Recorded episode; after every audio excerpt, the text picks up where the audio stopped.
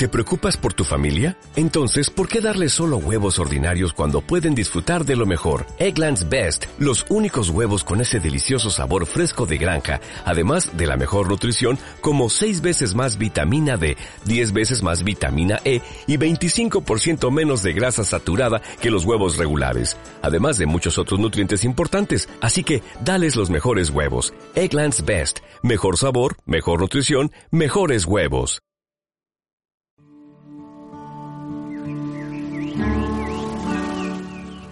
Ya es medianoche en Hawái. Los ukeleles entonan nanas. El mar ruge a gusto aprovechando la soledad de la playa. Y los hawaianos cambian el collar de flores por el pijama. Pero nadie duerme. Todo el mundo desafía el sueño para sintonizar desde la cama el nuevo show radiofónico que arrasa desde Honolulu hasta las orillas del Pisuerga.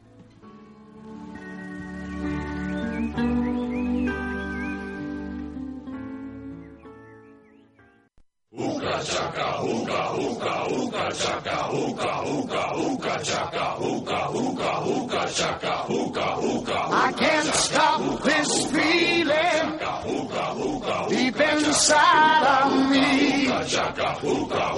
Girl, you just don't realize what you do to me.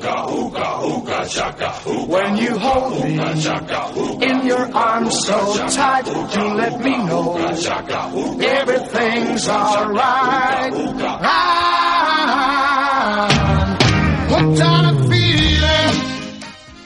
Aloha a todo el mundo, muy buenos y por fin calurosos días. Ha salido el astro rey en Valladolid y no hay ni una nube en el cielo, ni una gota de agua cayendo, cosa que se agradece.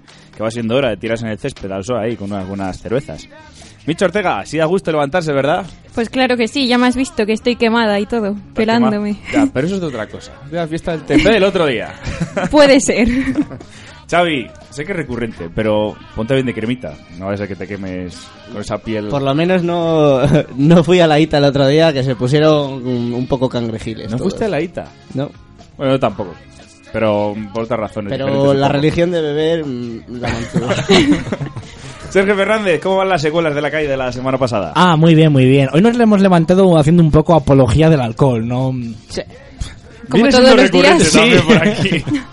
Y Fer Sanz, has pedido la mesa hoy. ¿Qué te ha pasado? Si tú antes molabas. Ya ves, que el Sergio que se ha puesto caprichoso y le he dicho, para ti, para ti toda, para ti toda. Pero dile algo. Dile, No. no, no, no, no, esto es mío. No, no, no, de verdad, eh. Gracias. Esto, esto es para mí. La semana que viene te puedes poner tu otra vez, no te preocupes. sí, ¿no? Pues comenzamos ya. Yo me llamo Iván Tomé y esto es Buenas noches, Hawái.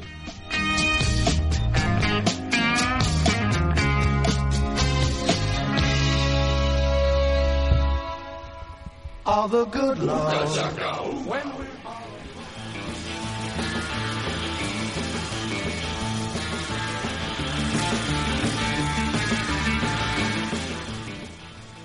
Los grandes comercios se posicionan contra el Ayuntamiento de Valladolid. La asociación empresarial que aúna las grandes superficies de la ciudad ha mostrado su descontento por la decisión municipal de reducir los días festivos laborales de 16 a 12 en el año que viene. Esta decisión del ayuntamiento se, estra- se establece tras la designación de Valladolid como zona de gran afluencia turística y a petición de los pequeños comercios. Las grandes superficies se defienden argumentando que se les pone trabas a su labor a pesar de los puestos de trabajo que crean. Quitar días de fiesta siempre está mal. Siempre Sí, está ¿verdad? mal. Siempre. Hay que tener un descanso. Joder. Eh, Aquí las grandes superficies hay que decir que en Valladolid son Corte Inglés, el Río Shopping, el Equinoccio. Bueno, el Equinoccio ya no sé si se puede considerar zona de Hombre, afluencia turística. co- como superficie es, pero luego que tenga, que tenga gente. Solo funcionan los cines. Vamos, no sé si las tiendas siguen en activo. Hombre, y el 100 montaditos, ¿no? Sí, funciona. Sí, ¿Por zona restaurante. zona de arriba, digamos. Hablando de alcohol, ¿qué cerveza más mala me tomé otro día en las del Equinoccio? Es que es meo de burra eso, ¿no? Sí, es sí, sí. Bueno, pero no nos debemos del tema porque es la lucha entre los grandes comercios y los pequeños comercios. Es decir, unos dicen que menos días laborales, porque, o sea, menos días festivos laborales para poder descansar con sus familias y tal, y otros quieren más dinero, más dinero. bueno, La lucha de siempre. de vista. Seguro que dentro de, de las grandes superficies habrá trabajadores que quieran más o menos y en el, pe- en el pequeño comercio igual. Sea, ¿Quieres quejarse por quejarse? Joder, qué revolucionario se levantaba hoy este chico. ¡Comunista! Vamos con la siguiente. El Tribunal Supremo prohíbe ir desnudo o en bañador por la ciudad. La Sala de lo Contencioso Administrativo del Tribunal Supremo ha ratificado la Ordenanza Municipal de Protección de la Convivencia Ciudadana y Prevención de las Actuaciones Antisociales del Ayuntamiento de Valladolid, que prohíbe ir desnudo en los espacios y vías públicas. La sentencia considera que la prohibición de estar desnudo o transitar en bañador no supone que se repriman los derechos a la libertad ideológica o de creencia, como alegó la Federación Española de Naturismo en su recurso. Asimismo, el fallo añade que tampoco puede defenderse la existencia de un derecho fundamental a deambular o transitar en bañador por no entenderse como libertad fundamental el vestir dicha prenda. La sala asegura que la medida ha sido tomada para asegurar las condiciones de uso de lugares públicos y los mínimos de aceptación de residentes y visitantes de la ciudad. El fallo llega tarde, ya que, como dijo el concejal, de Seguridad y Movilidad, Luis Vélez, la medida no afectará al ayuntamiento porque se va a modificar la ordenanza este mismo año. Pues me han jorobado. Yo que pensaba ir en bolas todo el rato por la ciudad.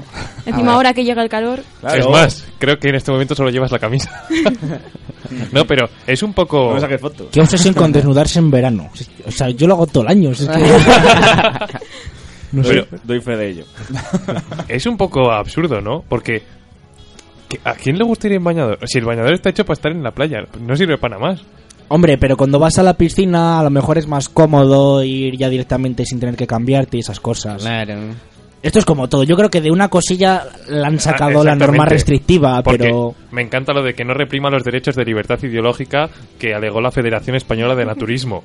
tipo, incluso hasta esos límites estamos llegando. Pero es que lo, lo más chusco fue por las eh, chanclas de...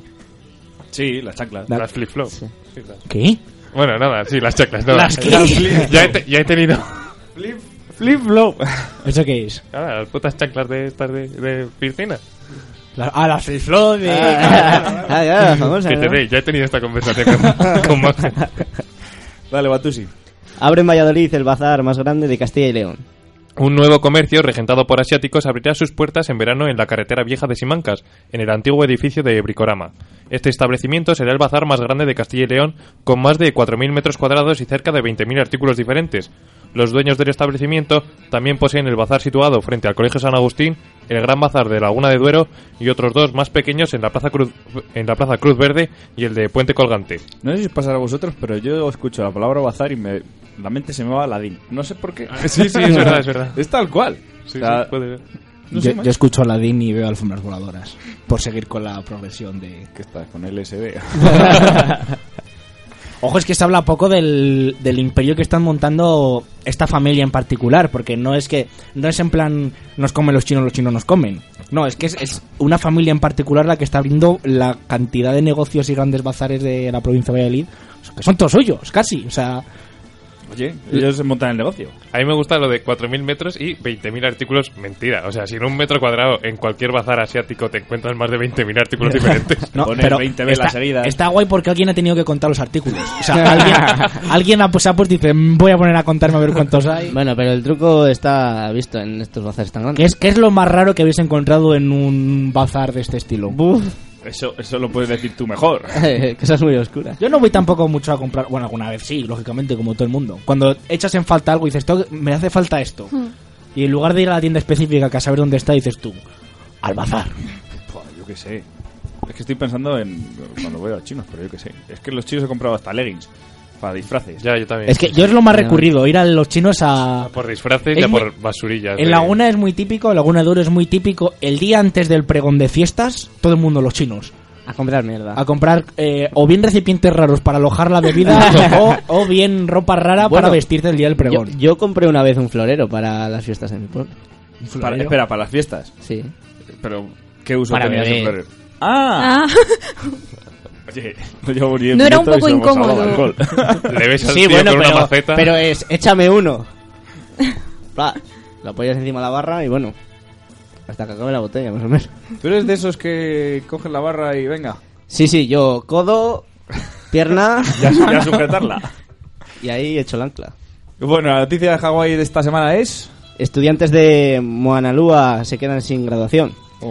Varios estudiantes del Instituto de Honolulu se han quedado sin graduación tras haber sido identificados en los vídeos de las cámaras de seguridad cometiendo actos delictivos. Entre otras cosas, pintaron por las paredes del edificio y un coche, echaron papel higiénico por los árboles y llegaron a arrancar una fuente de la pared. La policía está investigando el caso. El director del colegio, por su parte, ya ha dicho que no, podrá par- que no podrán participar en la ceremonia de graduación de este año. Estaban de novatadas antes de tiempo ya. Joder. Yo Se aquí- volvieron locos. ¿Qué, qué tipo de problema tienen? Claro, es que Hawái, dentro de lo que cabe, pues son islas, es muy pequeñito, ¿no? Entonces los delitos, pues, se ensalzan enseguida, ¿no? Ya vimos la semana pasada lo de derribar helicópteros con láser, que está muy bien. Que verdad. nos mira, nos ¿Fue mira la semana inventiva- pasada eso? Creo que ¿O sí. hace dos? Eh, Hace dos, pues. Sí, Sí, sí, la, sí. semana pasa- la semana pasada fue el dispensario de... Que Sí. lo que de queda claro es que no están muy sanos. Sí, que, no- que nos mira invitada como a la cara. Es que en, en Hawái es normal eh, con láser empezar a apuntar a los helicópteros Lo y, normal, vamos, y lo que se derribarlos. hace en Sí, todo- sí, sí. todos los niños de los colegios. Y joder, se ensalza esto. Esto pasa todos los, todos los viernes en un colegio de, De Hawái. de por aquí de España. O sea, que tampoco. Y aquí están tirando papel higiénico. Aquí, o sea, all- allí papel higiénico. Aquí tiramos piedras directamente. O sea, Escúchame una cosa, no sé a qué instituto vas tú o ibas tú, pero yo no veo eso to- en todos los colegios. Yo en el mío sí que lo he llegado a ver. hombre, en eso. la hora del recreo, la de registro de la Guardia Civil, uno por semana caía a, a busca de droga. Claro, tú es que has ido. ¿Qué? La búsqueda de droga. Es que tú Ah. has ido a, tú has ido a colegios pijos, como, Sí. como tú también, Fer.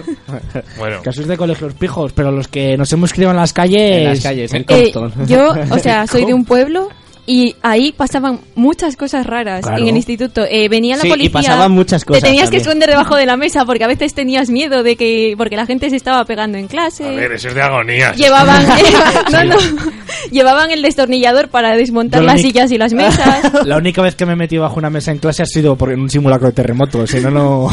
Sí, ya. Lo mejor de Hawái es que pintaron en las... Vamos, el último grado, el último curso se deben llamar seniors. Y pintaron por las paredes seniors. Es como si los de segundo de bachillerato, para que no les, no les identifiquen, pintan segundo de bachillerato. Y pone la sección directamente.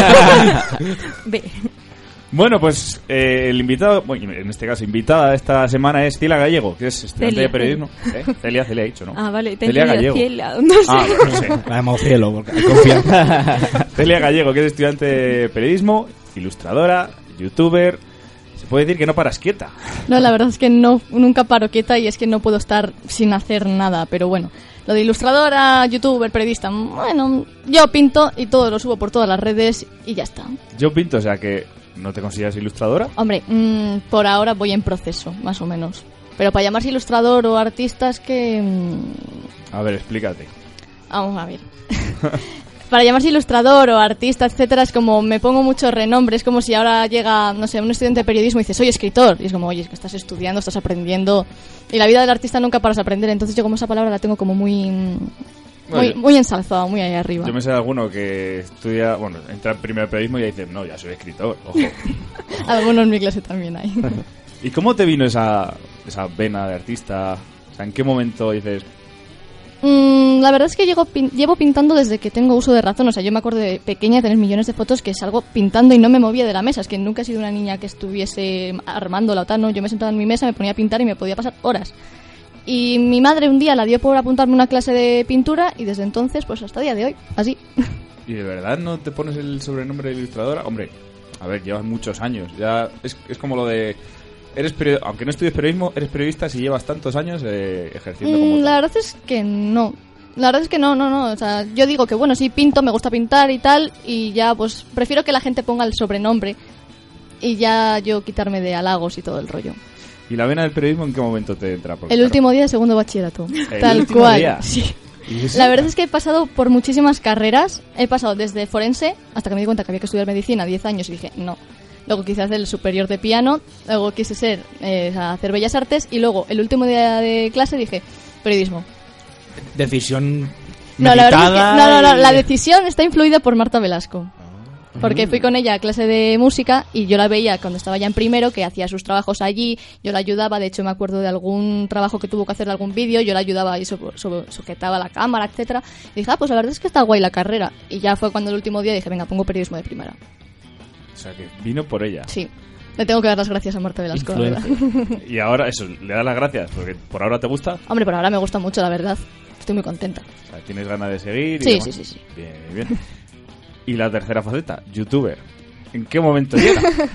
Pues la verdad tengo el canal abierto, tengo un segundo canal, pero está abandonado, o sea, no se hace a nada ahí. Que yo lo que hacía era subir covers tocando el piano porque empecé a ver vídeos hace la leche de tiempo de gente que salía tocando el piano y tal, y dije, ay, ¿por qué no?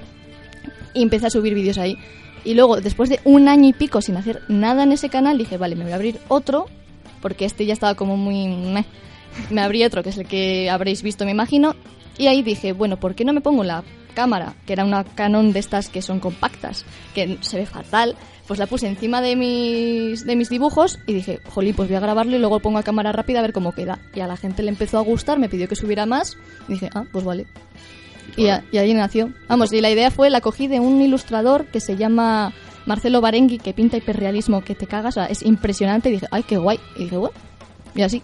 Pero no solo subes ese tipo de vídeos, también No. subes videoblogs, por lo que he visto. Sí, algunos sí que he subido cuando he ido a un, un concierto o alguno hablando, porque he habido muchísima gente que me pregunta, ¿y cómo has empezado? ¿Qué puedo hacer para empezar a dibujar? Es que estoy súper desmotivado porque no dibujo bien. Y dijo, jolín, pues voy a subir este tipo de vídeos que hay gente que le puede interesar, aunque sean 200 personas, 100 personas o 50, como si es una. Si hay alguien que le voy a ayudar con ello, adelante. Imagino que la vergüenza la tienes olvidada, vamos, no tienes... Bueno, no te creas, ¿eh? Delante de la cámara, pues no, no tengo mucha vergüenza, pero a la hora de hablar, no me has visto en una exposición de periodismo de clase. Bueno, y en todo esto vemos que en Instagram tienes 12.000 seguidores. Es de, o sea, eres muy muy influencer. Mm, no, la verdad es que no. Mm, sí que se me considera en esa red social como influencer porque es a partir de los 10.000 y hay marcas que quieren colaborar conmigo, etcétera, pero para ser de verdad alguien de influencia, de influencer tal, tienes que tener 50.000 o 100.000. Porque ya me han pasado alguna vez de quieres ser influencer de no sé qué, como tienes más de 10.000 y luego ves los requisitos y pone 50.000 y digo, ¿por qué me envías esto? y la verdad es que no, o sea, yo subo ahí mis mierdas y si la gente lo quiere ver le da like porque también hay mucho hater por ahí, pues guay. Y si suben los seguidores bien y si no, pues ¿Y, no. ¿Y cómo se lleva esto al tener tantos seguidores? En cuanto a tus dibujos, mucha, lo que tú has dicho, hay much- mucha gente que te halaga, pero también hay mucha gente que te critica, quizá. Pues la verdad es que las críticas siempre las llevo bastante bien, sobre todo si son constructivas. Digo, oye, pues mira, este dibujo no me ha quedado como debería. Pues esta persona dice, pues mira, es que del ojo te ha quedado no sé qué tal. Luego están los haters más, mm, odio tus dibujos, eh, lo haces todo fatal, que es como, ¿para qué vienes aquí? Si no te voy a hacer caso. La verdad es que ahora, antes me afectaba más. Antes decía, jolín, es que no sé qué, no sé cuál, que pinto fatal. Ahora es, mira, mm, si no te gusta, pues no lo mires. Y si vas a criticar, vete de aquí. ¿Nunca has tenido problemas con alguno? En plan, estás Sí, con- sí, soy muy de, de movidas, la verdad. pero no, últimamente soy bastante calmada, pero ya la gente yo creo que ya pasa un poco, ¿no? Ven que no respondo a ese tipo de comentarios, o por ejemplo en YouTube muchísimos más. He llegado a tener mm, 164 dislikes en un vídeo de 50 likes. Yo sigo pensando que me lo, me lo hackearon o algo, hicieron algo raro. Ahí, no era normal. Y la gente en plan de, ¿para qué subes estos vídeos? ¿O para qué haces estos dibujos? Lo haces fatal. Y yo, mira, déjame en paz. O sea, los Sí. haters siempre tienen que estar ahí y de hecho son los mejores fans. Porque no fallan en ningún vídeo. Te los ven y te dan visitas. Y los, los las fotografías te las ven y ya apareces en el Explorer con, la- con que te las vean. Así que no fallan. A mí me ha llamado mucho la atención lo que has dicho de que empezaste a estudiar forense. O sea, O sea, no empecé a estudiar, Querías. quería estudiar forense, sí. ¿Podemos decir que es tu vocación? ¿O no? no, no, pero me gusta muchísimo el tema de todos los muertos, de cómo se abren, cómo se hace, tal. Me encanta. ¿Cómo se abre? Todos los tema- muertos. Qué tema más apetecible ¿A ahí a las sí? 11 y 20 de la mañana. Pero es verdad, Jolín, cada uno tiene sus cosas raras. Y Pero porque, o sea, ¿en tu familia hay alguien que est- es- estudió medicina? Sí, o mi madre, mi madre es técnico de laboratorio y me encima es que me pasó media vida en el hospital. Y conozco a gente que es forense o que trabaja en la, en la científica. Y la verdad es que ese rollo me mola un montonazo. Y de hecho no descarto ser periodista de, de la policía. ¿Has visto, ¿Has visto mucho CSI y Sí. series por el estilo? Sí. Y Hawaii Que es- son muy 5.0. influyentes Todas, estas todas, series, todas. ¿eh? Y las, la saga de So también. Madre mía. Y bueno, ¿En qué momento viene ese gusto por ser forense? Pues yo creo que la verdad es que desde bastante pequeña. Yo creo que desde que empecé a ver CSI ya Desde dije... pequeña te "Mm". gustan los muertos, cuidado lo que estás diciendo, ¿eh? No, hombre, te digo unos 13 años, o mejor cuando empezaron a poner CSI, que yo me acuerdo que no- a veces no podía verlo porque me daba muchísimo miedo. Y ahora digo, pero, pero si no, no sé, no aparece nada. Pero de pequeña recuerdo comer dada la vuelta a la silla porque me daban miedo. Pero ahí empezó a darme como la curiosidad de tal y dije, jolín. Y también, bueno, pasé por criminóloga, pero también es derecho y es que se estudia mucho. bueno, en Instagram que cuelgas tus dibujos y, y varias fotos, eh, vendes tus, tus ilustraciones Sí. y aparte has ilustrado algún que otro libro, Sí. creo. Uy, he estudiado. He ilustrado un libro de una chica que escribe poesía de aquí. Y tengo en mente un proyecto que todavía ¿Cómo no se sé- llama la chica? Pues ahora mismo... Sandra Sa- García. sí, Sandra García, sí, sí, sí. Es que los nombres me bailan bastante. Y ahora tengo otro proyecto que no puedo decir todavía porque es bastante importante. Y sí que voy a ilustrar otro libro. Y también voy a ilustrar uno de los ganadores del concurso de relatos de la universidad. Mira. Eso está bastante guay. Y la gente, eh, o sea, tú vendes tus ilustraciones. ¿La gente responde bien a ello o...?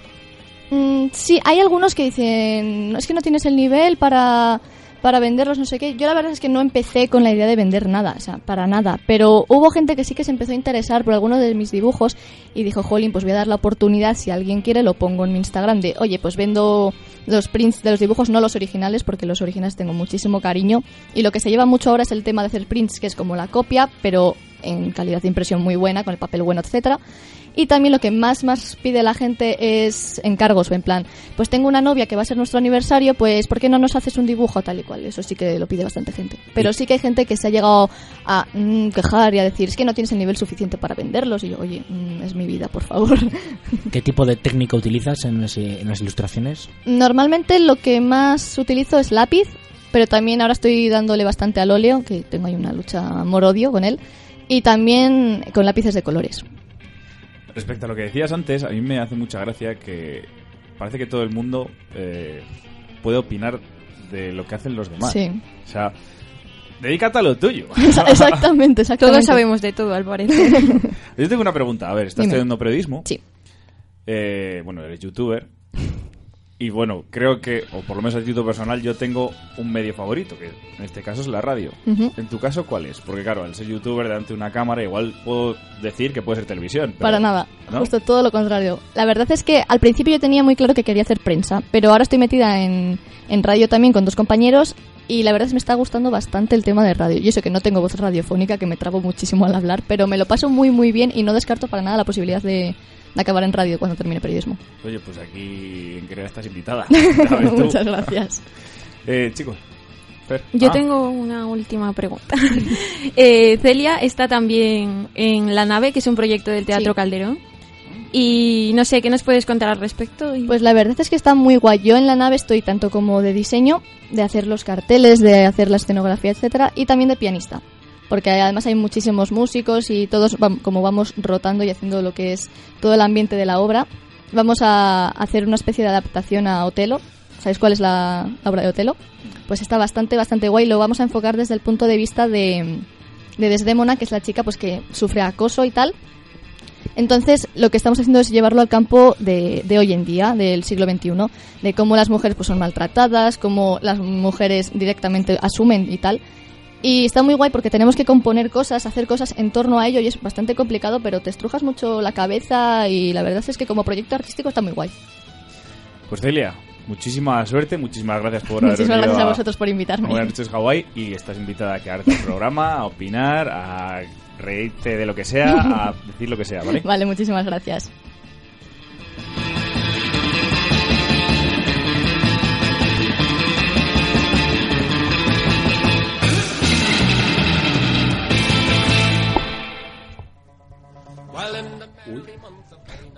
Oye, si quieres adelantar tu sección, no pasa nada.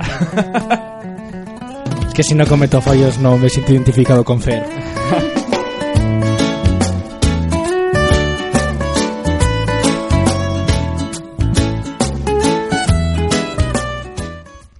Televisión Española desmiente la cancelación de Cuéntame y defiende a los protagonistas. Televisión Española ha desmentido esta noche en un tuit y una nota de prensa colgada en Meneame que el programa Cuéntame vaya, vaya a ser cancelado.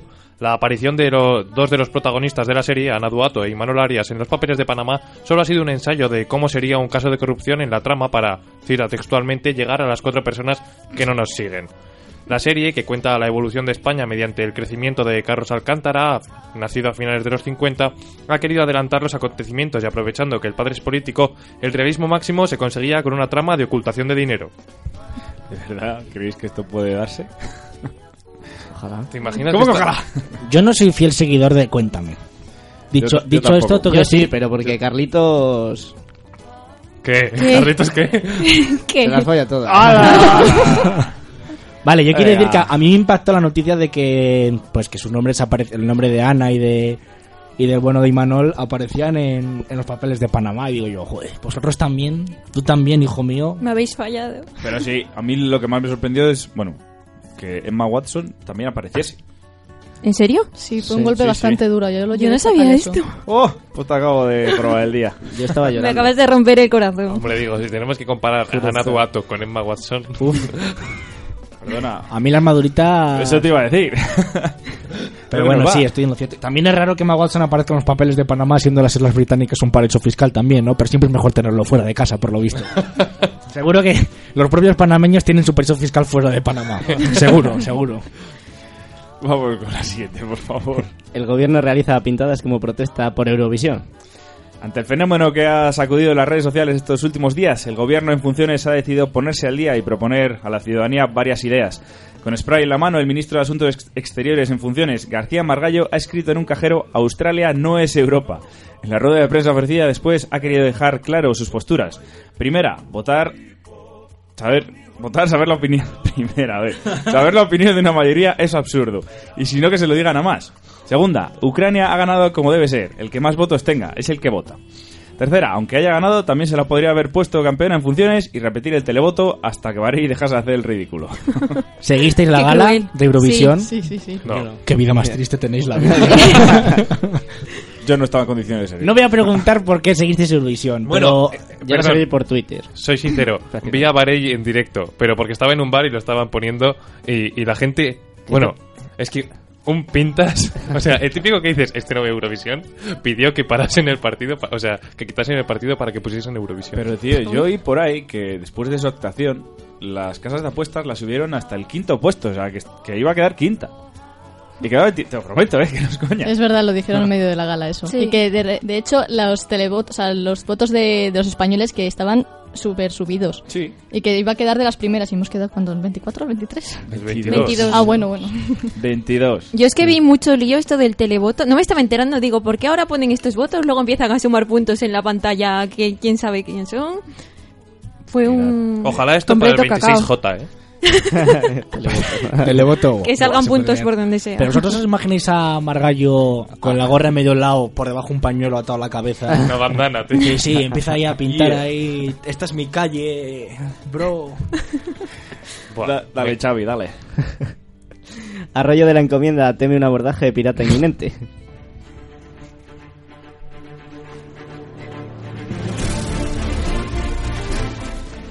Los vecinos de esta localidad están en vilo ante un posible, una posible apropiación indebida del edificio de economía de la Junta de Castilla y León, conocida comúnmente como la Perla Negra. Este inmueble, construido con dinero en B por la misma empresa que realizó la reforma de la sede del PP en la calle Génova, ha atraído a toda clase de malhechores por su origen fraudulento y por su apodo que vende camisetas y tazas por todo el mundo. Recientemente un grupo de grumetes con malas pintas ha colgado una bandera pirata en la antena del edificio y amenaza con arriar las banderas y saquear Valladolid a golpe de cañón y mosquete. El imperio de Disney ya ha anunciado que este verano inaugurará una atracción temática orientada en el dinero negro y en las cajas B. Esto tiene mucha tela, ¿eh? La perla negra. Es Ojo, Es cojonudo, eh. un edificio ahí perdido en arroyo que está solitario y que, a ver, se veía que podía ser un poco raro. Era, era, era raro, era raro porque es un pedazo de edificio, no sé si habéis ido o lo habéis visto alguna vez. No. Si alguna vez habéis ido por, el- por la carretera, bueno, a Tordesillas, si vais a Tordesillas, habéis ido- claro, no, vais a que se Tordesillas. ve o sea. desde cualquier lado. Pasa O por la carretera. Ves un, un edificio imponente, negro, de pizarra, de cristales tintados y tal, y llama, llama la atención ¿Qué bastante. es eso? Los cristales tintados, pobre gente que esté trabajando dentro. No, no, pero tú es que tú vas dentro y es que es súper futurista el edificio. O sea, es, es, es obra calatrábica de. Escúchame, Sí, sí, sí. visto lo visto, yo creo que los cristales tintados eran para proteger a los de dentro. que no les vean. Lo que más me gusta es que el apodo es cierto, se le llama la perla negra. Y más ahora, pues porque esto, lo del dinero en vez de. es cierto. O sea, la misma constructora que hizo las reformas en la sede en la calle Génova del Partido Popular es la que ha hecho el edificio. Pues que yo recuerde, en la calle Genova un tarao se metió con cuatro bombonas de butano Ahí a, es, a es ver si imposible. va a pasar algo. Es imposible porque solo hay una carretera de acceso a este. Es que es de una rotonda sería una carretera solo para este edificio. Y el edificio está como tres metros por encima del. es- Está, no. Estamos seguros que no es S.H.I.E.L.D., agentes de Marvel. O sea, seguro, o el Ministerio del Tiempo o alguna cosa de estas está ahí dentro seguro. Yo de verdad que esto sonaba muy raro y al final ha tenido que salir. Pero bueno. Y vamos ya con el debate. Eh, bueno, Sergio, explícalo tú mejor, que, seguro que se da muy bien. Me alegra que me hagas esta aportación, porque efectivamente hablamos de... Bueno, todos hemos visto mil películas, ¿no? Y me gustaría hablar de una en concreto, que la voy a decir en, en castellano. Rápido y furioso. En este caso, rápida y furiosa, porque es eh, una mujer, una conductora que tuvo un par de pequeños accidentes en Valladolid. Se dio con, se rozó con un coche, se puso nerviosa, se dio con otro y fruto de la vergüenza o de o del o del pánico decidió en lugar de quedarse para dar parte pues emprender la fuga y echar a correr con el coche lógicamente. Total que la mujer aparece en Laguna porque se pega otro testerazo con un coche de frente dos heridos y de- detención y toda la hostia. Se dio la fuga como cómo se llama la película esta Iván de. Telma y Luis no Thelma y Luis. que se a la fuga pues algo parecido pero iba sola esta mujer ¿qué os parece? Vamos a darse ver. a la fuga Ya de primera, en Valladolid se pega contra uno, se da contra otro y dice... Como voy bien, me voy a ir hasta Laguna, así, porque sí, y ya allí pues me estrello tranquila, que estoy al lado de casa. Ya elijo el coche con el que darme. Macho. ¿Qué debes de pensar? Dices la de, va, son dos rayones, nadie se va a dar cuenta, yo oculto el coche, lo reparo dentro de dos meses, lo guardo en un garaje y nadie se va a enterar de que no ha pasado nada. Es que Pero- es cierto que es muy parecido a, a Rápido y Furioso que llamas tú. Yo tengo una pregunta. ¿Iba la policía o la guardia siguiéndola? No, no, no fue tan... Ah, vale, no- es que ya me no lo fue- estaba imaginando ahí, no fue rollo tan película. total. pero, pero hubiera estado bien, ¿no? Una persecución por la carretera a Madrid ahí, esquivando los radares. De todas formas, ¿sabemos la hora de los siniestros? Eh, fue el Sí, jueves, sí, sí. parece. Pero a fue- las fue- 5 menos 20. De la tarde. Sí. De sobremesa. Fue cuando salieron los primeros coches. Los, los chupitos, los carajillos. No, pues por lo visto no iba... Le hicieron la prueba al colemia y no estaba bajo los efectos del alcohol. Sería un accidente y luego ya los nervios, pues... Joder, los nervios, pero desde Valladolid hasta Laguna es un rato Pero para que hay, te pase. hay personas y personas. Lo mismo entró en un ataque de pánico, ansiedad, que no Claro, sabía lo que hacía. Cruzando rotondas por el medio y cosas así, ¿no? ¿Os imagináis que era una práctica de la autoescuela? que estaba... No, si es que... Era mi primerito día. suspenso. Era mi primerito día. En, en la, en la defensa de esta mujer diré que hay veces que tienes prisa y te aprieta, te aprieta y es que tienes, tienes que llegar a casa ya, es que no hay otra opción. Y dices tú, pues, Pero muy mal tenía que ir la pobre. buah, estaría tortuga, estaría sumando ya ahí el tema. ¿Se sabe, la cagó, sí. se sabe qué ha pasado con ella? ¿La han detenido o algo? No, eh, no, no creo que. Pues tendrá que pagar, ir a juicio y estas cosas. No, es que no sé si era de Laguna diré, siquiera, eh, no, no sé si era vecina de Laguna. Ah, que encima fue a Laguna porque le Pero pillaba de paso. ella también resultó herida. O sea, ella también la trasladaron al hospital y... Es que se dieron, es que yo no vi el, he visto las fotos y tal porque me pilló trabajando, pero es una, es el acceso de la carretera a Madrid de la autovía al, al pueblo y que tienes que pasar de, de 100 a 40, 30 para acceder a la rotonda, si es que paras, en menos de 150 metros. Entonces la tía debía de ir mm, rápida y furiosa. Sí, sí, sí. Se salió de la curva y se dio de frente con la- el acceso a la autovía. O sea, se dio un testerazo del copón. Vamos, que eran dos amasijos de hierro los coches. Bastante que no ha pasado nada más. Ya, efectivamente. Con esa velocidad. Así que ya sabéis, en caso de que os pase esto, si os dais a la fuga, no accedáis a municipios. Seguid tirando por la autovía, dejéis el coche abandonado en una cuneta y os vais corriendo luego. Y recordad, ponte el cinturón. El capón ya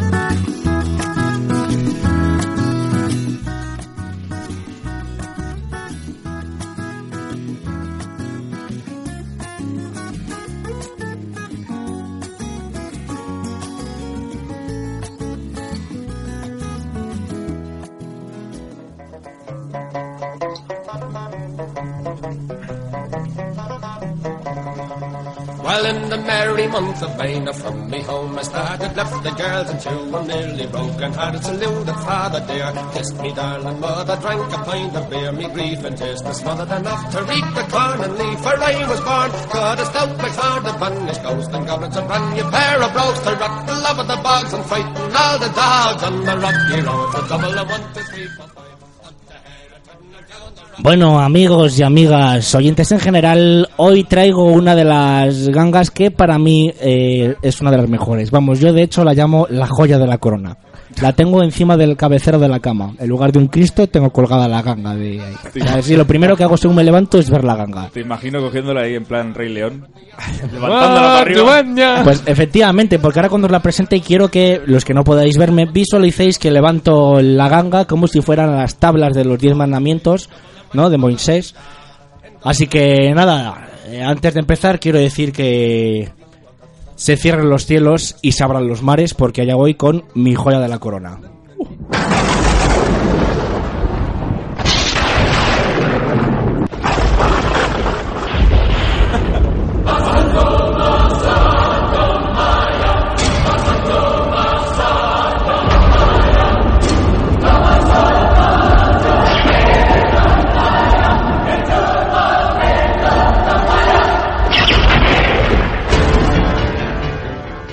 Esto valdría el periscope.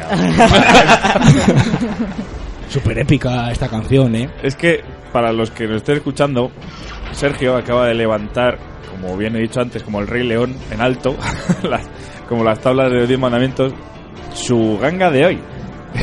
Con la música épica ha sido acojonante. Y es que luego si queréis lo regrabamos para subirlo a la Instagram. Nosotros también hacemos la del partner a veces. Eh, en honor a Michelle he traído un libro, pero es que no viene solo un libro, ¿vale? Hoy vamos a hacer una especie de unboxing. Un, po- un poco falso porque esta caja la habrán abierto mil veces ya porque es de segunda mano, ¿no? Pero, vale, es una...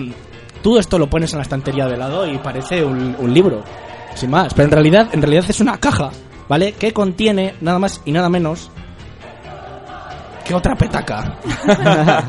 Esta igual no es tan chula como la otra, ¿vale? Pero bueno, sí que es una petaca de acero inoxidable, es un poco más floja y tal. No sé si Es un poco más grande también. Sí, ¿no? es un pelín más grande. Es más útil. La petaca definitiva. Esta, esta no huele a nada, o sea que igual la han lavado después. No la han usado. Y tiene, en vez de ser de chapa abierta, bueno, es tiene un tipo de cerrojo diferente, que la tapa no se despega del, de la petaca. Es muy chulo y tal, pero más que la petaca, lo que mola en sí es el propio recipiente, porque estamos hablando de que viene en su propia caja, con su cintita y tal, ¿no? Para que no se abra la tapa. Pero es que luego abres la caja y tienes un libro sobre los diferentes tipos de whisky que hay en el mundo. Bueno, pero, o sea, di cómo se llama el libro. Guía definitiva, whisky, conviértete en un experto. Me encanta lo de definitiva. Incluye un libro de 122 páginas y una petaca de acero inoxidable. Y efectivamente, pues tienes los mil whiskies que habrá en el mundo, pues aquí están todos. Mi- mientras estás hablando, El el, colchón se ha vuelto loco, eh. Stainless Steel, El ¿eh? Ray, vuelvo con el otro. Este Que regalo este, suena, que este es, es- Para hablar de whisky, como que pega más este, ¿verdad? suena a regalazo de cuñado, tío. ¿Ah? A regalazo de cuñado. Esto- Y, y quédatelo tú, que yo lo he guardado, vamos, como oro en paño. No sé si sois, no sé si sois eh, fieles seguidores del whisky. La verdad es que a mí el whisky no me gusta. Pero está mal que lo diga. Un poco. Yo no. ¿Alguien es bebedor de whisky? No. Bueno, os paso el libro por si queréis verlo. Luego hay que hacer un vídeo fair para, Sí, sí. para Instagram. Y nada, voy a decir que, que yo tampoco soy muy fiel del whisky, pero que me saqué esta ganga por 8 euros. Vale, 8 euros, petaca, Está por caja cara, y... eh. ¿eh? careta. Hostia, Sí. pero esto es una edición de coleccionista. No digo que no, pero... Pero si no te interesa el La whisky, edición del licoreta. Bueno, la ventaja de la petaca es que la puedes rellenar de lo que quieras. o ¿Sabes? sea, Entonces, no compraste esto por la petaca. Sí, ya, ya lo dije el otro día que como mi padre está haciendo colección de petacas ahora, le ha dado, pues. Yo sé de qué la va a rellenar. Aquel mejunje té raro que hiciste en su día, que llevaste en un termo a... Ah, yo, eh, sí. eh, decir a los oyentes que yo destilo bebida energética. es verdad. Es- estoy, sí, sí, sí, sí. Y pega fuerte, eh, demasiado fuerte igual. Hace Red Bull casero. No le echo taurina ni nada parecido, vale, tranquilos. No, no meo, no meo en un bote y luego lo sirvo. Y nada, poco más que decir. Eh, petaca, libro y, y caja por 8 eurillos, que no estuvo nada mal. 8 euros que recordemos son 16 discos de Julito Iglesias, eh. Qué También grande. tenemos que hacer algo especial con el disco de Julio Iglesias. Ah, por cierto, ya tengo en casa, se lo compraron mis padres el otro día. Joder, se me acaba la selección y todo. No me dan ni tiempo. Eh, se compró otro día ya mi padre por fin una aguja para el El tocadiscos. para el tocadiscos y ya estrené el disco de Julio Iglesias en casa, a todo volumen, topándome una copa de brandy yo solo. Hueva. Es que, es que te iba a decir eso, la copa de brandy en mano. Ahí sentado, te falta el batín. Y poco más que decir sobre la ganga del día. ¿Algo a comentar? Bonita ganga. Muchas gracias por hacerla en honor a mí. Solo el libro, ¿eh? Ya, ya, la ya, petaca ya. no es en tono, lo siento. Qué pena, oye.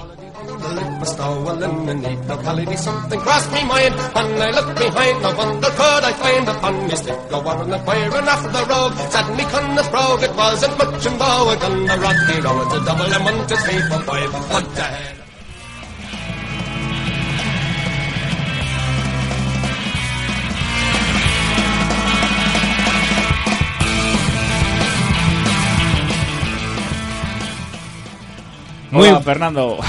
se me ha olvidado, se me ha olvidado traer el rin rin que nos trajeron Broskian y Es que ¿por qué te le llevas? que está ahí, está Ah. ahí fuera. Lo ¿Se la olvidado. como propio?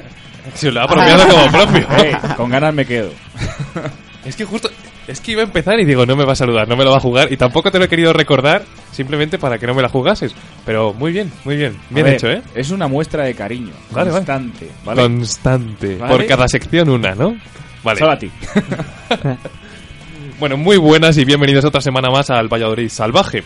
Y un poco más salvaje esta vez. En un principio quería hacerlo de cómo sería nuestra, nuestra ciudad si viniese Colón a conquistarla. Absurdo, partió de aquí, claro. Luego, si fuese parte de los Estados Confederados, pero era meterse en un berenjenal de la guerra de independencia y tampoco creo que supiese salir de ese jardín. Y luego, ya, mientras se me iluminaba la bombilla y gritaba Eureka, se me aparecía por la cabeza la idea de América. Como la conocemos, la que nos gusta, la que chorrea grasa por los cuatro costados. Valladolid si fuese América. Hay que imaginar Valladolid que se declare independiente, ardua tarea por cualquiera de las maneras. Y aparte de eso, que el amigo Obama nos ofrezca una vergonzosa suma de dinero para que nos unamos a sus filas, bueno, y a sus estados. ¿Os imagináis ahí, tipo, no, Valladolid ahora es de Estados Unidos? Bueno, hablaríamos mejor inglés, no como, Al menos. No como botín. Sí, pero Guti seguro que... ¡Oh! Qué bien está reírse una persona que ahora está muerta, ¿no? ¡Está muerto! Ahí lo dejo. Madre mía, ¿eh? ha ido muy rápido. bueno, de las cosas más representativas para mí, ¿eh? que soy un poco imbécil, sería el Paseo Zorrilla lleno de, de pickups más grandes que un Boeing 747. Y claro, ojalá que algún dueño con el peinado, el, bueno, lo he buscado, se llama mullet o mallet o como se, ah, El, se sí, llame. el mullet ese, o el- eso. Que consiste en raparse toda la cabeza excepto lo de atrás y dejarlo bastante largo, en, en plan cantante de country. Son los antiguos hipsters. ¿No habéis visto ese meme? No. Lo que vemos ahora normal de las barbas. Bueno, Sí. barba, calvo y con perilla, qué maravilla. pues eh, hace años los hipsters eran los mulets esos. ¿Sí? Que no es coña. Va. Lo Bueno, veremos, lo veremos raro dentro de unos años, lo de la barba. Sí, porque seguro que si nos metemos como Estado americano, seríamos rednecks. nosotros totales. seríamos sureños sureños. Exactamente, seguro, exactamente. seguro. O sea, estarías tú destilando bebida energética y de todo. Bueno, y ojalá que en la misma pickup, en la misma furgoneta, llevase una escopeta para cazar patos en la lagunilla de filosofía y letras. Que son muy de eso también, de cazar patos, ¿eh? Con los reclamos. Yo vi una que se llamaba, una serie, se llama Duck Dynasty, que era el copetín de, de- de ser... Una película... No, serie, serie. Ah, o- mejor. Bueno, serie. Una serie que consiste en cazar patos con reclamo. ¿Eh? ¿Sí? Y pasar por los Ima- Everglades, ¿no? En... Imagínate qué buen producto para que, para que consigas más de dos capítulos, ¿eh? Pero bueno, otra movida. También hay cazadores de caimanes que hay una temporada entera y se consiste en cazar caimanes. Deja mucho que desear. Bueno, otra movida molona serían los retos de comida, porque allí, si tienen un problema es con la comida, ¿eh? Con- pero también conociendo un poco a la gente de aquí, les arruinábamos en dos días. Imaginaos, 7 kilos de costillas, 4 kilos de puré de patata y un batido del tamaño de tu cabeza. Dame tres horas y te pido repetir. Lo malo, el infartazo de después, pues te vas a joder. Y como no seas millonario o el hijo de Trump, que prácticamente es lo mismo, te quedas a la puerta del hospital esperando. ¿Este tío tiene hijos? Joder, que E- tiene e hijos. hijas. E hijas. Qué pena, E- y una podemos. mujer que, No, no, que sí. telita con que es más joven que su hija.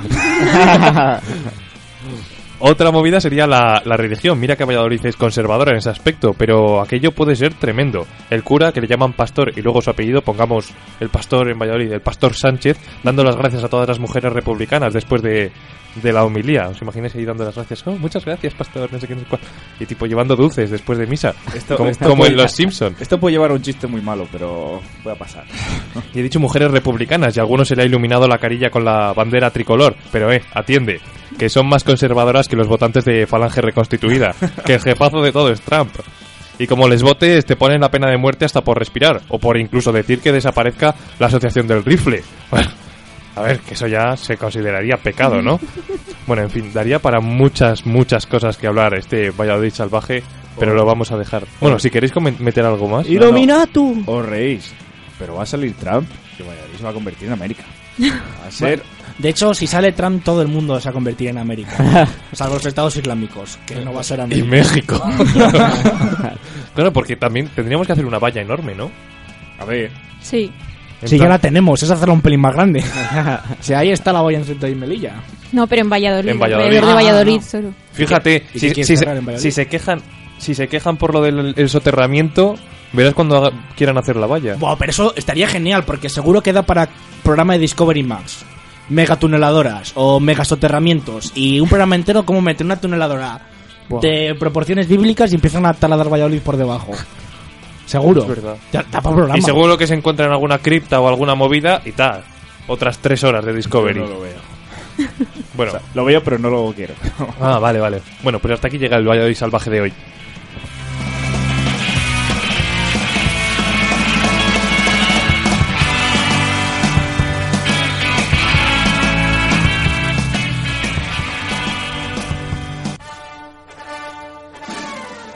Viernes mágico en Gol. Desde las 11 de la noche y por tan solo 2 euros podrás tomar una cerveza y disfrutar de la magia de cerca de la increíble Maga Martilda. Y además cada viernes podrás encontrar en Gol un motivo diferente para no apalancarte en el sofá. Recuerda, a partir de las 11 de la noche este viernes, la Maga Martilda en Gol. La entrada por 2 euros incluye una cerveza. No lo olvides, los viernes son diferentes en Gol. Calle Martín Monzó.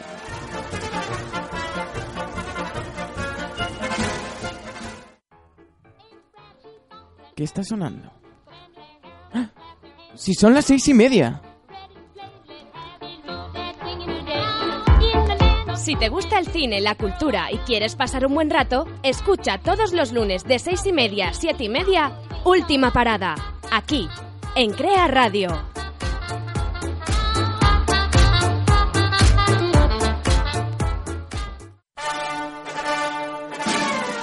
Viernes mágico en Gol. Desde las 11 de la noche y por tan solo 2 euros podrás tomar una cerveza y disfrutar de la magia de cerca de la increíble Maga Martilda. Y además cada viernes podrás encontrar en Gol un motivo diferente para no apalancarte en el sofá. Recuerda, a partir de las 11 de la noche este viernes, la Maga Martilda en Gol. La entrada por 2 euros incluye una cerveza. No lo olvides, los viernes son diferentes en Gol. Calle Martín Monzó.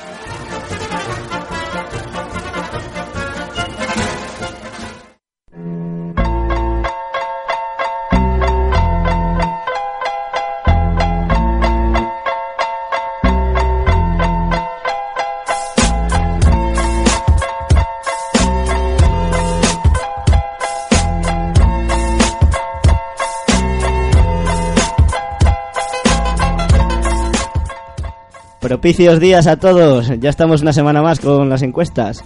Gracias a la recaudación de la semana pasada conseguimos salir a la calle con una nueva cara.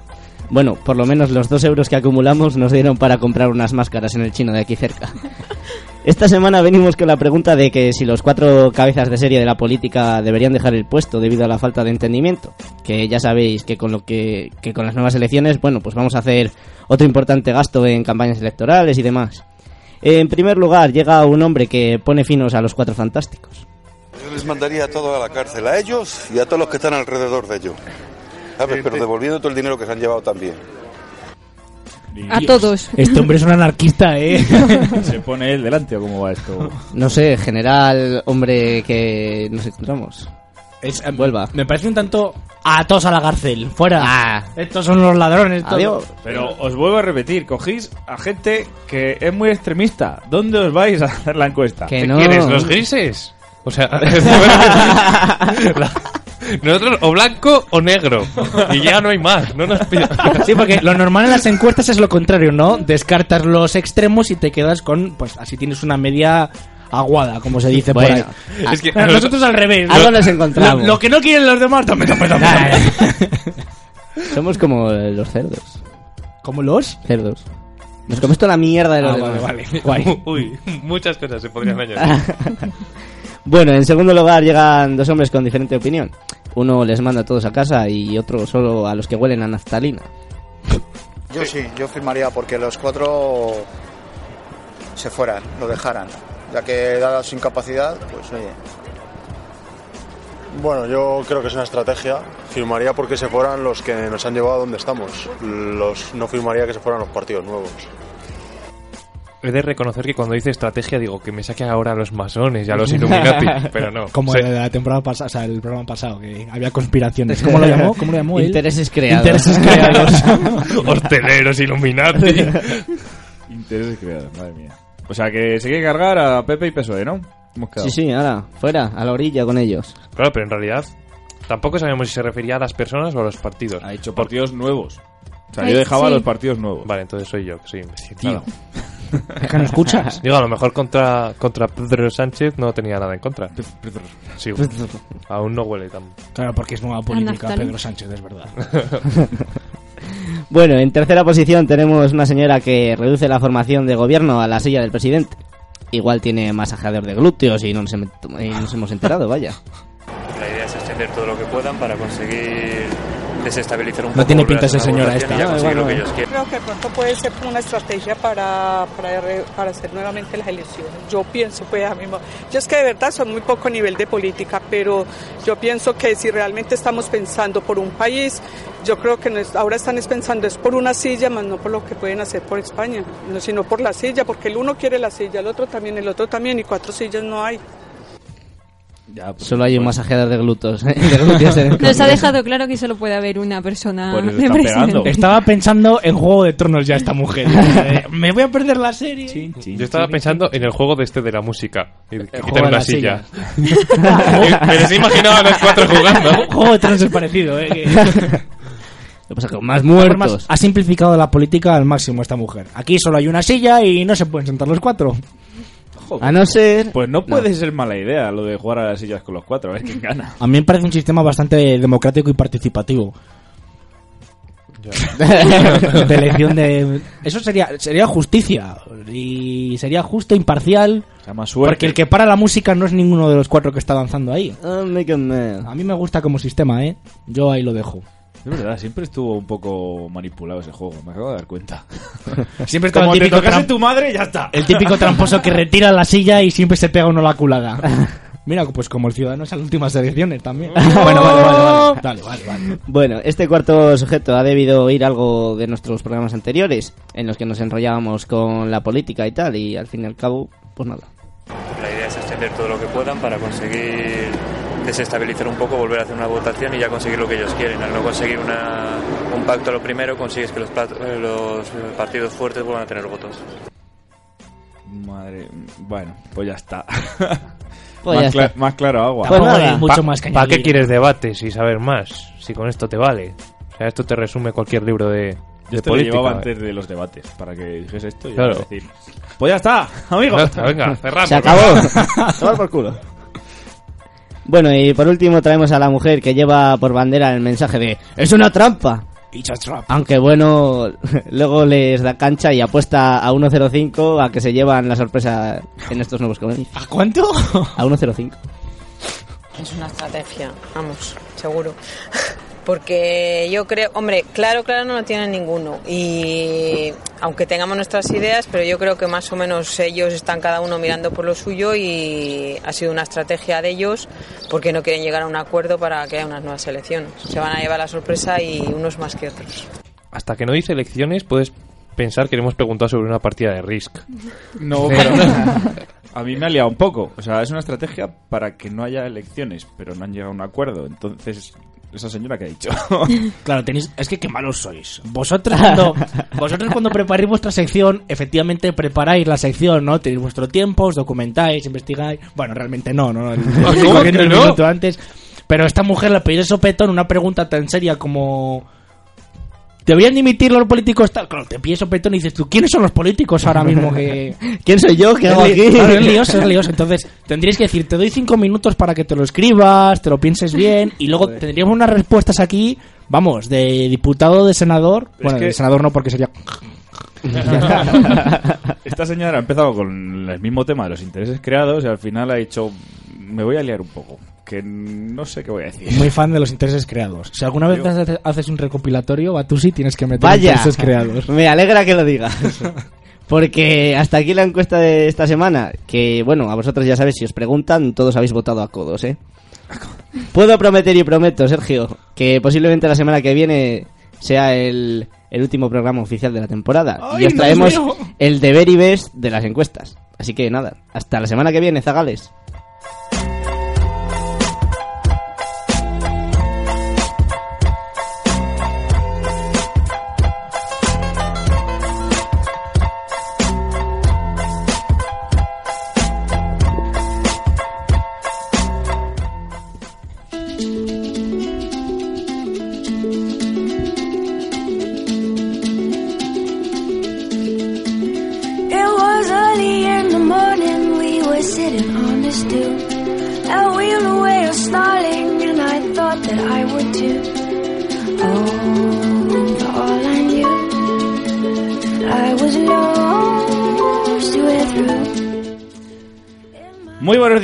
Que hoy lo traigo calentito y no penséis mal, hijos de Satanás, que siempre estáis pensando en lo único.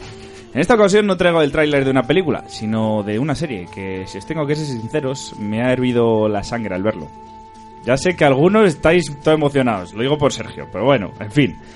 Es que tenía la sensación de que sacan una nueva temporada simplemente para ganar dinero. ¿Qué diréis vosotros? Si ese gremio incomprendido de los productores que ganan a las puertas no lo hace nunca, pues eso mismo. En este caso me ha dolido mi pecho de acero para los barcos y tenía que reivindicar esta atrocidad.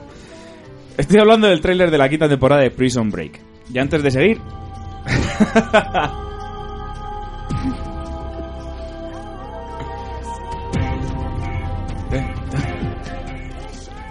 Esto me gustaba, pero ya. Antes de seguir, aviso. Es muy probable que suelte spoilers a diestro y siniestro. Como lo de que al final de la serie mueren todos. Bueno, no es broma. Mueren muchos, pero ninguno importante. Solo, solo el protagonista. Lo he dicho. ¿Eh? aviso de spoiler. Pues sí, amigos, vuelve Prison Break, esa serie en que su primera temporada a más de uno y de dos les dejó boquiabiertos con la puesta en escena, el guion, la historia, el ritmo, te dejaba enganchado desde el primer minuto. Y luego dijeron, joder, que esto es un filón del copín copón copete. Y lo alargaron tres temporadas más, haciendo que la serie bajase el nivel hasta límites insospechados. Ya la veías por inercia, porque la gracia la había perdido entera. No digo más que yo sudé bastante al ver los últimos, de ver los últimos capítulos de la temporada final. Sé lo que pasó, la muerte de Michael Scofield, como, como he soltado antes. Pero lo leí por pereza inmensa que, que me daba. Pues en el tráiler que se nos ofrece se lían la manta a la cabeza y dan la, vuelta, dan la vuelta a los gallumbos. Que Scofield no está muerto, que estaba de parranda. El malo maloso, eh, no sé si os acordáis, T-Bag, eh, ese tipo delgadito al que le cortan una mano en la serie, no sé si os acordáis. Sí, el, el pedófilo, sociópata, psicópata. Tenía todo todos los trastornos les tenía este hombre. No, no y solo con una mano, ¿eh? Que es que era lo más terrible. Bueno, pues este tío le da una foto a Lincoln Barros, que es el hermano del escapacárcel, vamos a llamar la partida ahora. Y averiguan que se encuentra en Turquía. ¿Exactamente dónde? ¿Por dónde va a ser? En una prisión. ¿Cómo no? Hay que ver lo que le mola a este tío estar entre rejas. Yo creo que le pagan dinero por entrar y tratar de salir lo más rápido posible. Que esa es otra. ¿Para qué le meten? Si sabe perfectamente que, se va, a, que va a salir de ahí. Y no te creas tú que lo hace difícil. MacGyver a su lado es un mierda de cuidado. Este se tatúa dibujitos en el cuerpo y los interpreta quién sabe cómo para decir hay que saltar la valla, pasar por debajo de las calderas al rojo vivo, distraer a la guardia sacándose un pecho, cerrar los ojos para pasar delante del control, que es la táctica esa de si no miro no es ilegal. Y si, y si queda tiempo, sacar un globo ocular al guardia y mirarle en el agujero para que les cueza. Un plan elaborado donde los haya. O sea, si eso ha salido de tu cabeza, es realmente asqueroso, ¿eh? ¿Por qué? o sea, ah, Nunca has meado en algún globo ocular. hombre, la vez que lo hice el tío se quejaba mucho y no volvió a hacerlo, así que... Bueno, el caso es que efectivamente está vivito y coleando. Y entre rejas, sobre todo. Y traza un nuevo plan para salir con alguno de los presos que andaban por ahí. Y su hermano desde fuera. Esto sí que me parece bastante vergonzoso. En la primera temporada Michael entra a la cárcel para salvar el culo a su hermano desde dentro. En esta ocasión el tipo no quiere entrar. Yo lo ayudo, pero desde fuera. No vaya a ser que salga mal y me quede ahí dentro. Que también os digo que eso ha sido una falta de planificación de los productores enorme. Si Lincoln, por lo que sea, se queda dentro de la cárcel, tienen una temporada más a sus espaldas. Más temporadas, más dinero. Estos tíos no entienden de negocios. Tenemos que ir nosotros para allá. Lo típico. Y lo mejor es el final, que te desvelan el misterio. Que resulta que vuelve a salir de la cárcel. Tan destrozada la temporada en dos minutos. Creo que se han venido a Revisi y van de- desvelando el misterio. Ha perdido toda la gracia sabiendo que sale de ese sumidero llamado prisión. En definitiva, creo que no han gestionado nada bien todo esto. Ni respetar a una primera temporada grandiosa, abriendo de nuevo una serie que acabó hace 8 años, ni haciendo un buen tráiler, desvelando un mogollón de cosas antes de empezar. No sé cómo saldrá la cosa, pero mis esperanzas en que sea un buen producto no son ni mucho menos altas. Son una panda de comunistas de manual.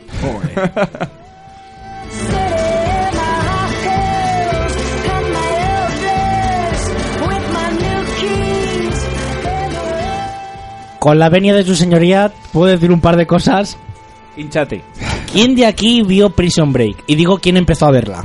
Yo. ¿Cómo que quién empezó a ver? O sea, los primeros capítulos y hasta... ¿Has visto Prison Break? No, entera no.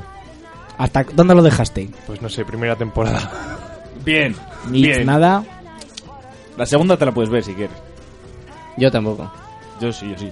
¿Hasta qué temporada? ¿Dónde lo dejaste? La cuarta a mitad de temporada, porque dije, no puedo más. Yo llegué un pelín más lejos, pero también es que es cierto, era insufrible ya, era una temática... Ya cuando se meten en Panamá, por cierto. Cuando, cuando están en una cárcel en de- Panamá, Ah, según salen, dije yo, vale, ya se acabó aquí, no más. Aquí bueno. van a descubrir mucha mierda. dejo Pero de también, verla, mucha culpa también la tuvo la sexta en este caso. Y digo que tuvo la... y digo que tuvo la culpa porque solo dio las tres primeras temporadas y luego lo chapó. Y en aquel momento pues todavía no estaba muy muy puesto lo de Series Lee y tal. Hablamos de una temporada que acabó ¿cuánto, hace cuánto? Ocho años, en 2008. O sea, te- es que dices, tú he hecho spoiler. Hostia, el que no haya visto ya la serie es porque no ha querido. O sea, Eso es como la típica del sexto sentido. Sí, sí. Está muerto. Está muerto. Bueno, Ah, sí. total, que, que una nueva serie, yo también estoy de acuerdo que esto es súper... O sea, yo creo que se ha venido un poco arriba. Yo la vi, o sea, vi acabar la serie de la última temporada, me vi los tres últimos capítulos. Digo, venga, va. Me salto tres temporadas y veo como chapa esto. Y era todo ilógico y surrealista. Es ya. que lo que has dicho de la sexta, yo creo que no sacaron la cuarta, pero la tercera debió de ser una santa mierda de, de, de audiencia. Mm. Imagínate. O sea, ya en la tercera vas mal, ¿para qué sacar la cuarta? Así que nada. Cierra la tercera. Vuelve Scofield. Ay, Dios.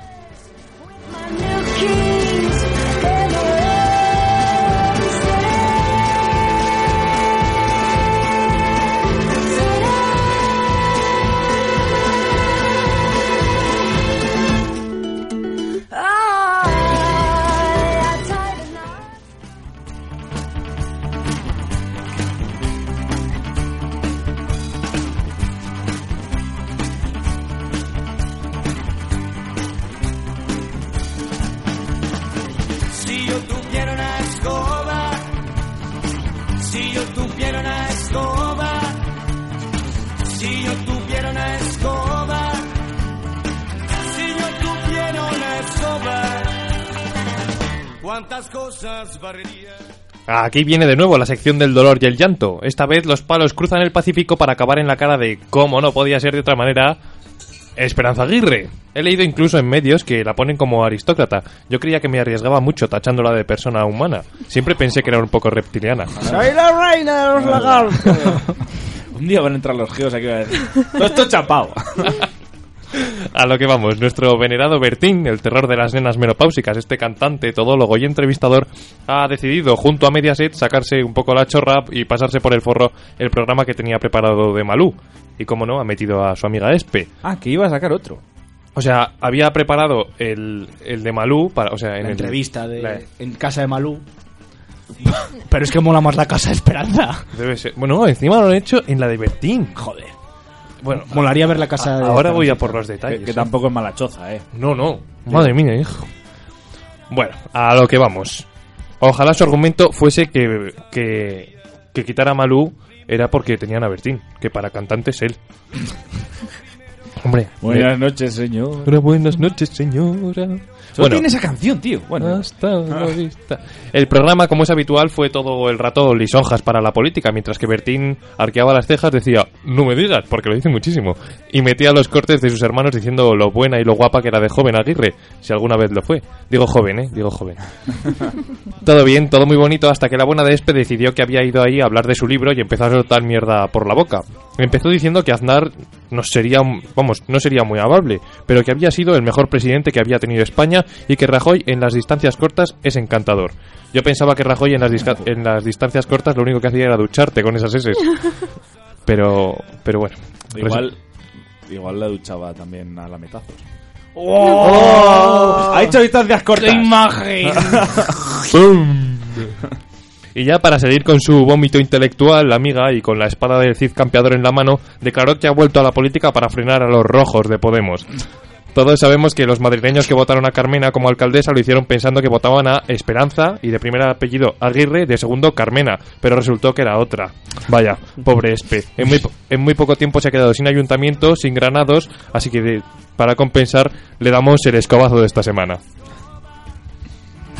Si yo tuviera una escoba, si yo tuviera una escoba, cuántas cosas barrería, cosas barrería, cuántas cosas barrería.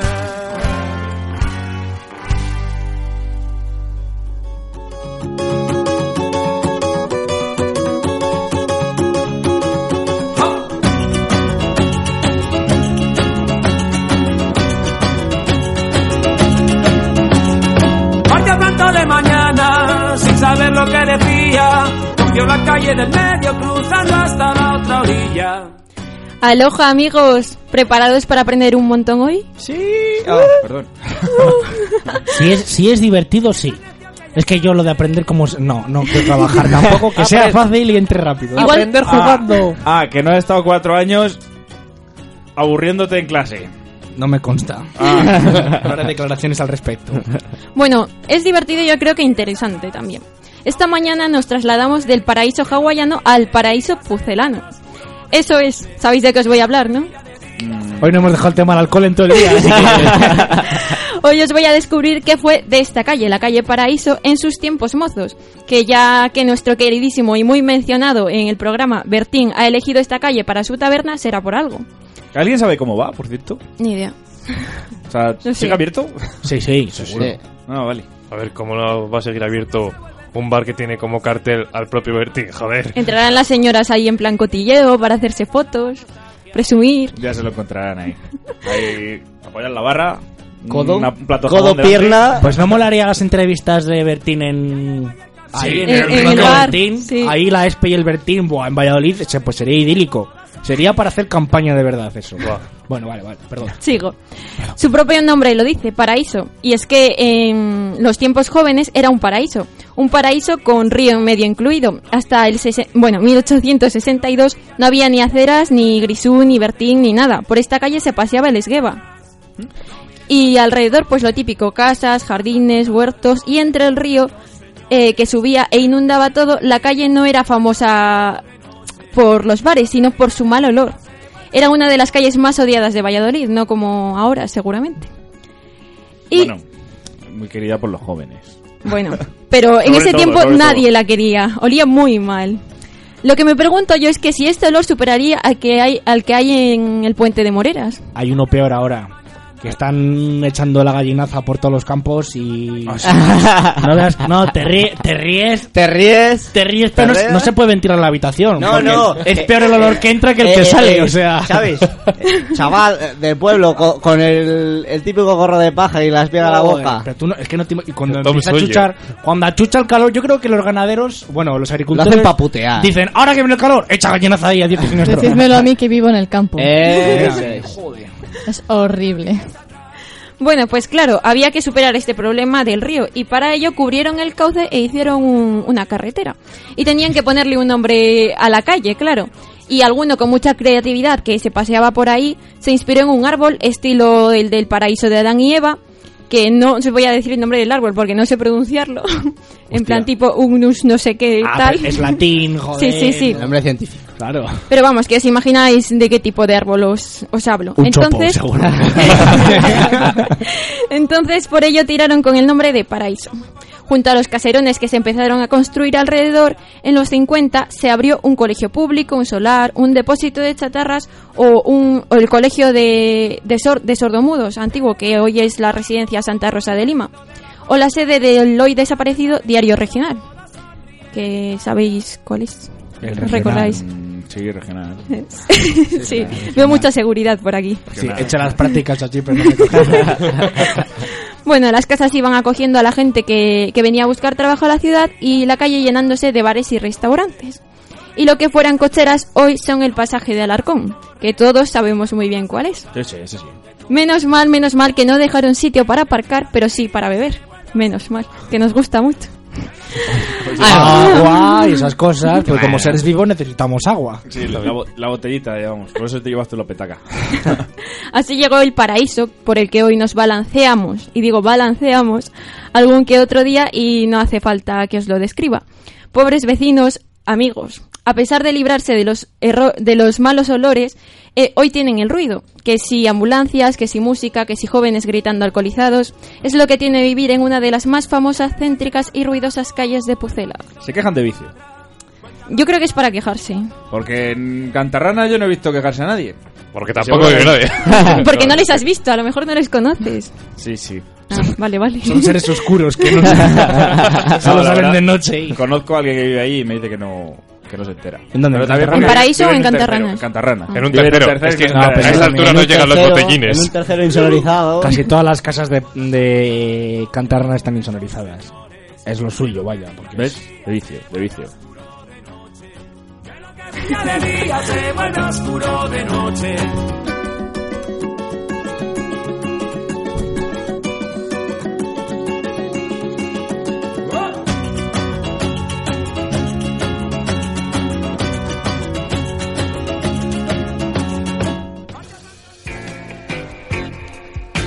Y ahora, y ahora viene nuestro amigo Diego Alonso desde, desde París que nos trae esos términos.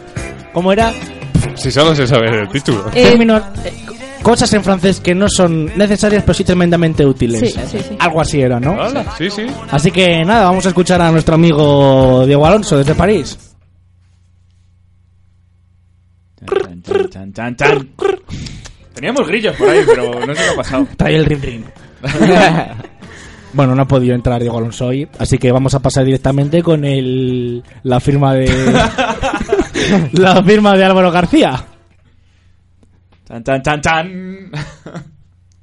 que por motivos logísticos hoy tampoco vamos a poder poner. Así que toca despedir el programa de hoy, Iván. Nos han abandonado hoy totalmente.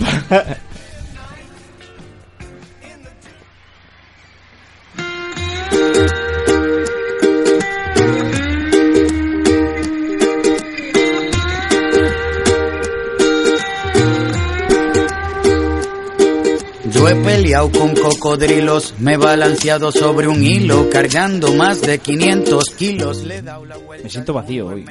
Estas últimas secciones. Falta, falta el cierre del programa. Es Me cierto. siento vacío. Yo me siento inculta. No he aprendido la palabra de todos los miércoles en francés. Nada, quédate con queques hoy. ¿Qué, ¿Qué, qué? Pues bueno, como todo se acaba, pues esto llega a su fin. Sergio, hay que hacer una promesa de no volver a hacer apología del alcohol. No, no en el programa en sí, durante hora y pico. Pero vamos a hacer. mm, a ver, como los políticos, vamos a hacer promesas que sabemos que no vamos a poder cumplir. Si es que ya no es. Nuestro subconsciente está pensando en alcohol ahora mismo. ¿Qué, qué vas a hacer en breve? Es que llega el buen No tiempo. respondas a la pregunta. No respondas. Llega el buen tiempo, calor, cervecita. ¿A qué sí, Fer? Sí, la verdad yo estaba pensando ahora ir a la taberna de Bertín a tomar manzanilla. Yo sé lo que te gusta por las tardes en el césped de filosofía y letras. A mí no me ves, ¿eh? Que yo tengo relación internacional. Y te acompaña Xavi todo el rato. Bueno, eso está por ver. No, no, no. Ya te digo yo que no, siempre me dejan sola. ¡Anda, eh! Ah, o sea, que La eres- negra de la familia, ¿eh? Encima eres tú la que vas por ahí. Así de quemada estoy. Seguro que a Celia también le gusta. Me encanta. Muchas gracias por venir a este programa. Muchísimas gracias por invitarme. Y todavía no te vayas, porque tenemos un regalo para ti. Ah, sí. Ya lo Uy, qué sorpresa. Y a nuestros oyentes, pues nada, recordad que nos podéis seguir en Facebook Buenas noches Hawaii, en Twitter BN Hawaii Crea y en Instagram Buenas noches Hawaii. Esto ha sido todo. Lo esperamos la semana que viene y aloja a todo el mundo. Toda la misa sin dormirme. Sigo siendo el rey aunque no tenga reino. Mi sudor huele a perfume y nunca me despeino. Sé pelear todas las artes marciales. También sé cómo comunicarme con los animales. Mientras más pasa el tiempo me veo más joven. Esta canción la compuse sin escuchar como Beethoven. Por ti, todo lo que hago lo hago por ti. Es que tú me sacas lo mejor de mí. Soy todo lo que soy. Porque tú eres todo lo que quiero. Por ti, todo lo que hago lo hago por ti. Es que tú me sacas lo mejor de mí. Soy todo lo que soy. Porque tú eres todo lo que quiero.